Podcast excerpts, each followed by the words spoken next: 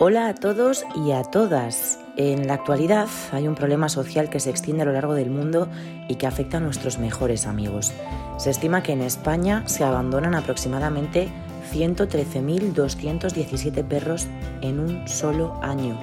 Desorbitado, ¿verdad? En el episodio de hoy analizaremos punto a punto cómo evitarlo y qué pasa con estas, a veces pequeñas, a veces grandes, pero en todo caso siempre víctimas. Bienvenidos al primer episodio de Muy Animal.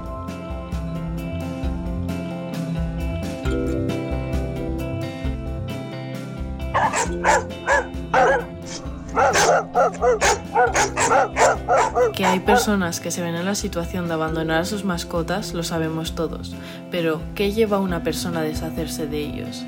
Entre los principales motivos del abandono de perros y gatos están las camadas no deseadas suponen el 15% de los abandonos en total.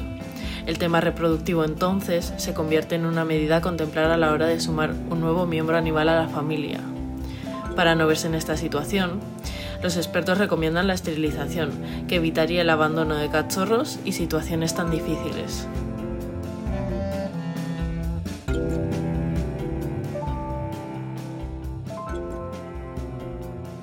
El resto de situaciones más comunes que culminan en la decisión de abandonar a la mascota son, entre otras, el fin de la temporada de caza, los problemas de comportamiento y los factores económicos. Todos estos totalmente evitables si se adopta con responsabilidad a un ser vivo como mascota. La educación y la información es un factor también que no solo es importante respecto al comportamiento del animal, sino que nosotros, como adoptantes, debemos de pasar un proceso de reflexión y educación previos al proceso de adopción. Sin embargo, hay más animales abandonados día a día, pero algunos de ellos van a parar a un sitio seguro en busca de otra familia. Hemos conseguido hablar con la presidenta de APASOS, la Asociación Protectora de Animales de Vitoria, que nos explica qué es esta asociación y qué es lo que pasa cuando una familia decide adoptar, los protocolos de selección y más cuestiones.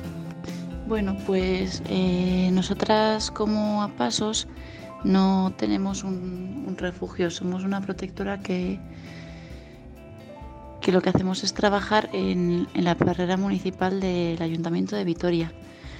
Entonces, un poquito nosotras, bueno, a Pasos nació en 2004, cuando pues, un conjunto de voluntarios se, unió para añadir pues, un grado de, bienestar eh, en, los, en los animales abandonados en la perrera y, para, bueno, con, su labor conseguir también, eh, pues, de cierta manera, agilizar la salida y entrada de, animales, eh, conseguir adopciones, vamos a decir que no acabasen en, futuras, futuros abandonos y conseguir así el, sacrificio cero en, en la perrera.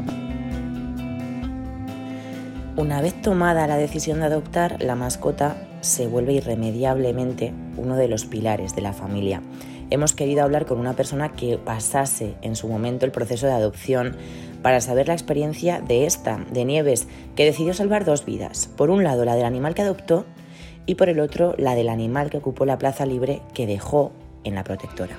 Y contacté con ellas, eh, fueron súper agradables, me lo pusieron todo muy fácil Em, hablamos mucho de la experiencia anterior que había tenido con, mi perrita y tal. Y, nada, en cuestión de un mes o así, pues pude adoptar a la perrita que tengo ahora. Y es una experiencia creo que muy buena. Lo que te dan los animales, en este caso los perros, mm, puede que no te lo lleguen a dar ni, ni algunas personas que vayan a pasar por tu vida. Es una alegría constante, es... Mm, amor puro, no sé, para mí es muy positivo. Creo que ayuda más en esta época que estamos viviendo de, tanta, tanto aislamiento social. Creo que es una buena forma de relacionarte y, y, de contactar con la naturaleza y de, bueno, pues eh, al fin y al cabo vivir de una manera mucho mejor que antes.